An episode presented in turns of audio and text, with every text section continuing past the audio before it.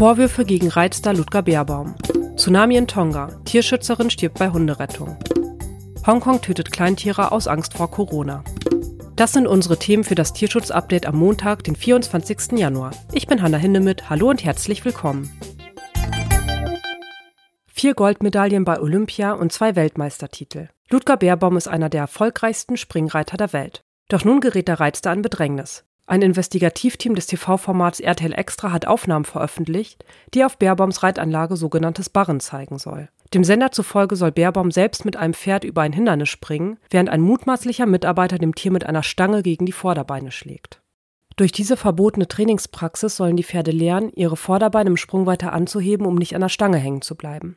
Nach Ausstrahlung der Bilder hat sich Beerbaum zu den Vorwürfen geäußert. Es handele sich nicht um Barren, sondern um das ähnliche, aber erlaubte Tuschieren, so der Reiter. Nun untersucht die Reiterliche Vereinigung FN den Vorfall und erhärtet dabei die Vorwürfe. Wegen der in einigen Sequenzen zu sehenden Ausholbewegungen gehe der Verband davon aus, dass es sich zumindest in Teilen nicht um Tuschieren handle, sagt FN-Generalsekretär Sönke Lauterbach am Dienstag. Aber warum ist Barren eigentlich so grausam? Das habe ich Pferde.de-Expertin Harriet Schulz gefragt. Außerdem habe ich sie um eine Einschätzung der Szenen gebeten. Die kurzen Sequenzen, die öffentlich gemacht worden sind, lassen kein eindeutiges Fazit zu, denn sie sind zu kurz und zu verpixelt, um dort ganz klar eine Person identifizieren oder die angebliche Tuschierstange ähm, von den Maßen her einschätzen zu können.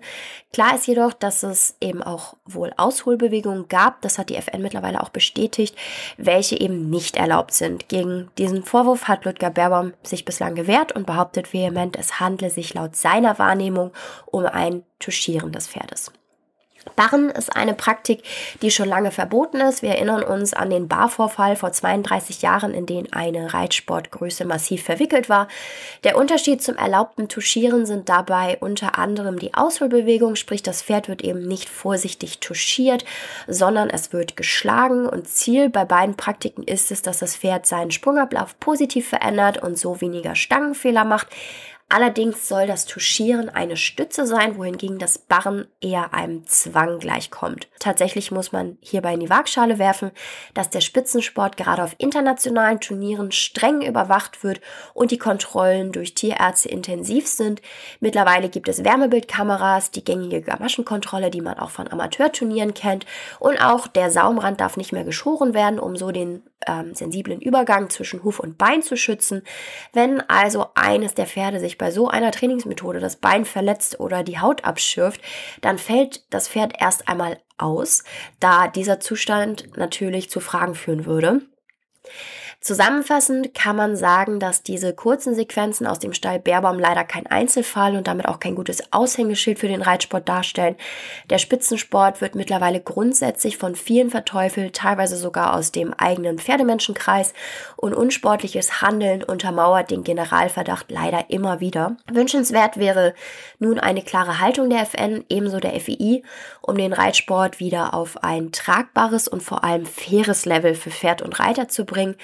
Denn wenn ein Pferd ohne diese Mittel nicht im internationalen Sport laufen kann oder nicht auf einer Körung glänzen kann oder oder oder, dann sollte man sich zwingend die Frage stellen, ob der Sport noch auf einem natürlich tragbaren Niveau stattfindet. Nach einem Ausbruch eines Unterwasservulkans und einem anschließenden Tsunami vor dem südpazifischen Inselstaat Tonga sind nach Angaben der Regierung mindestens drei Menschen ums Leben gekommen. Unter ihnen die 50-jährige Tierschützerin Angela Glover. Sie sei bei dem Versuch gestorben, ihre Hunde zu retten, sagte Glovers Bruder gegenüber dem australischen Fernsehsender ABC. Ihr Ehemann habe sich an einem Baum festhalten können.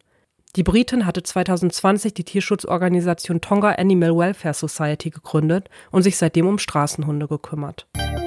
Nachdem in Hongkong elf aus den Niederlanden importierte Hamster in einem Zoogeschäft positiv auf die Delta-Variante des Coronavirus getestet wurden, hat die Regierung entschieden, 2000 Chinchillas und Hamster zu keulen. Hongkonger, die nach dem 22. Dezember ein Hamster gekauft haben, sollen ihre Tiere den Behörden übergeben.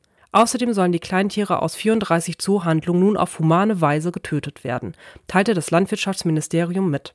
Zwar räumten die Behörden ein, dass es keine Belege dafür gebe, dass sich Menschen bei Haustieren mit Corona infizieren könnten, auszuschließen sei das aber nicht. Deshalb schickt die Regierung auch alle Kunden der betroffenen Geschäfte in Quarantäne. Das war's von mir für diese Woche. Vielen Dank fürs Zuhören. Eine neue Folge des Tierschutz-Updates gibt es wie immer am Montag. Abonniert diesen Podcast, um keine Ausgabe mehr zu verpassen und immer auf dem laufenden Stand zu bleiben. Ich wünsche euch eine großartige neue Woche.